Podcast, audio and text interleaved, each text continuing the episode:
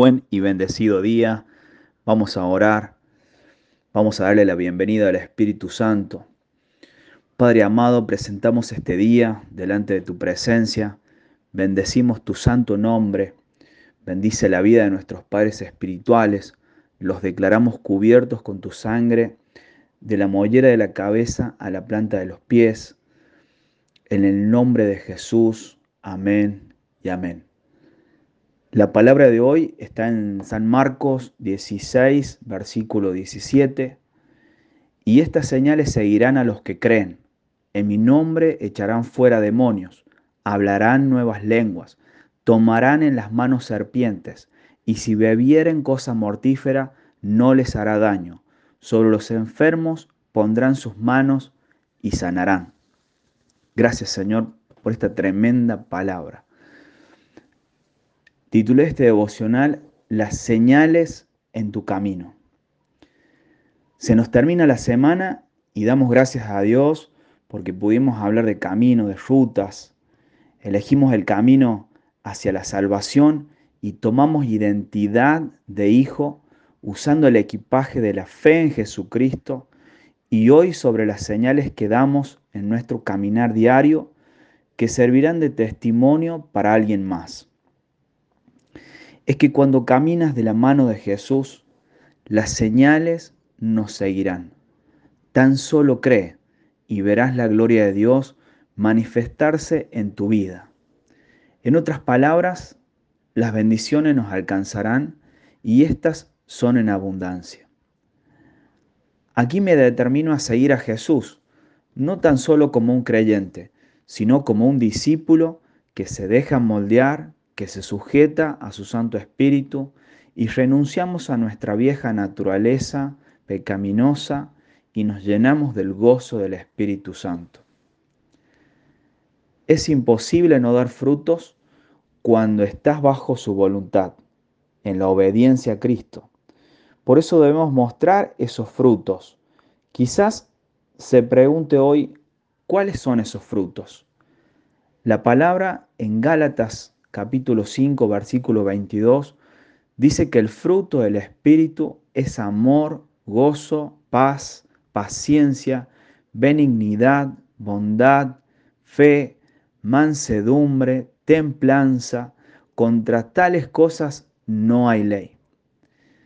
Hacemos una breve pausa para preguntarnos lo siguiente. ¿Qué tipo de fruto estamos dando? ¿Los de la carne o los del Espíritu Santo. Estos son frutos que dan señales a los demás. Imagínese que va manejando en la ruta y no ve señales de tránsito en ningún lado. Estará perdido, ¿verdad?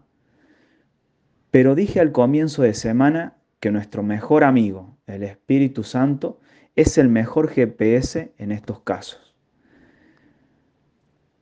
Pero si usted tiene al Espíritu Santo, dará señales a otros que están perdidos, que están sin rumbo, en los vicios, aquellos que no saben cuál es el propósito de Dios en su vida.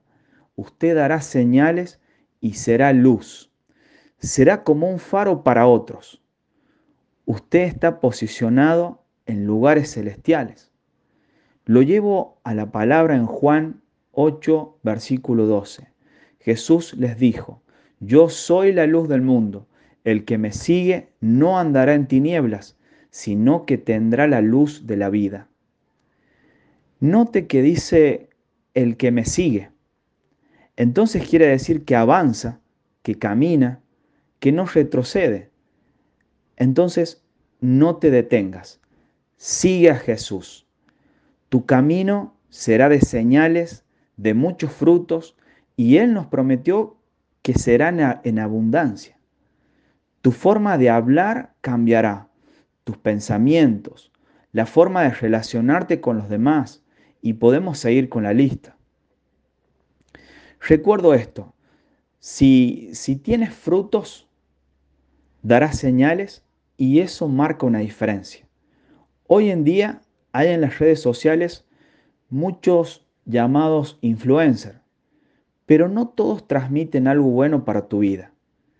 Te animo hoy a que seas un verdadero influencer de la verdad de Cristo para señalar el camino correcto a otros.